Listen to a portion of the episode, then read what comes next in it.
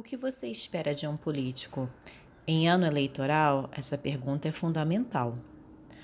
O que é um político, afinal?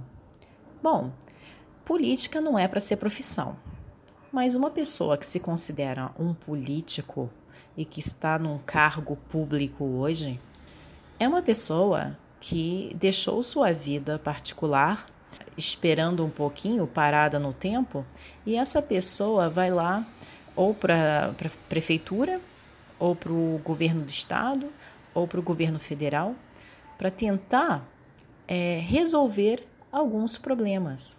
Que problemas são esses? Bom, depende de cada situação, depende do que o político acha que pode resolver. É, o político ideal é aquela pessoa que vai para servir realmente a sua comunidade, o seu estado, o seu país. Servir como? Trazendo já estudos, trazendo soluções e sempre pensando em como resolver problemas sérios, de problemas de grupos, mas com soluções baratas. Porque, afinal, quem paga o serviço do político são os pagadores de impostos. E isso não podemos esquecer jamais. Por isso, quando você vota, quando você vai eleger alguém, a coisa mais importante de se perguntar é o que eu espero dessa pessoa. Bom, milagres não acontecem, porque político não faz milagre.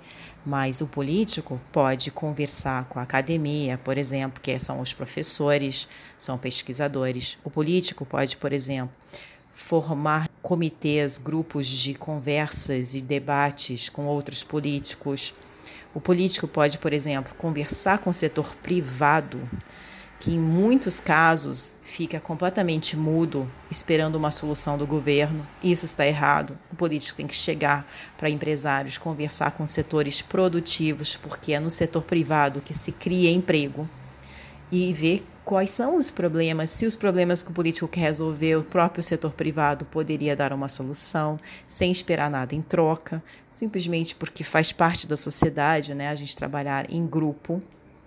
É, o político, no mundo ideal, seria um treinador.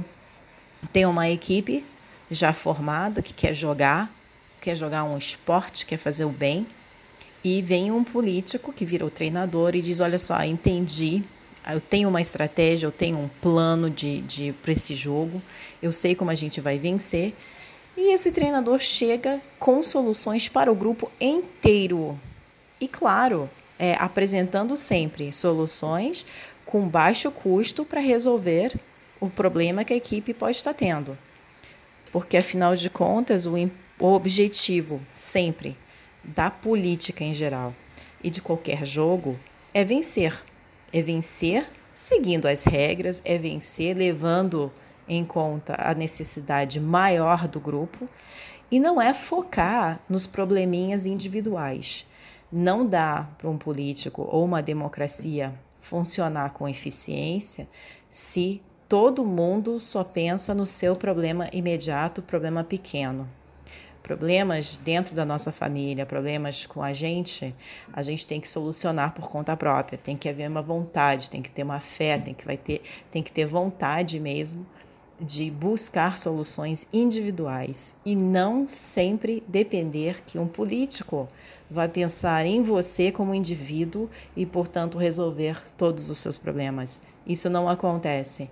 O importante na hora de eleger um prefeito, por exemplo, ou um vereador, como é o caso de, de 2020, é você pensar qual é o plano grande, qual é o plano que vai levar a equipe até a final e como que vamos ganhar esse jogo com o menor custo possível e que todo mundo saia com o troféu.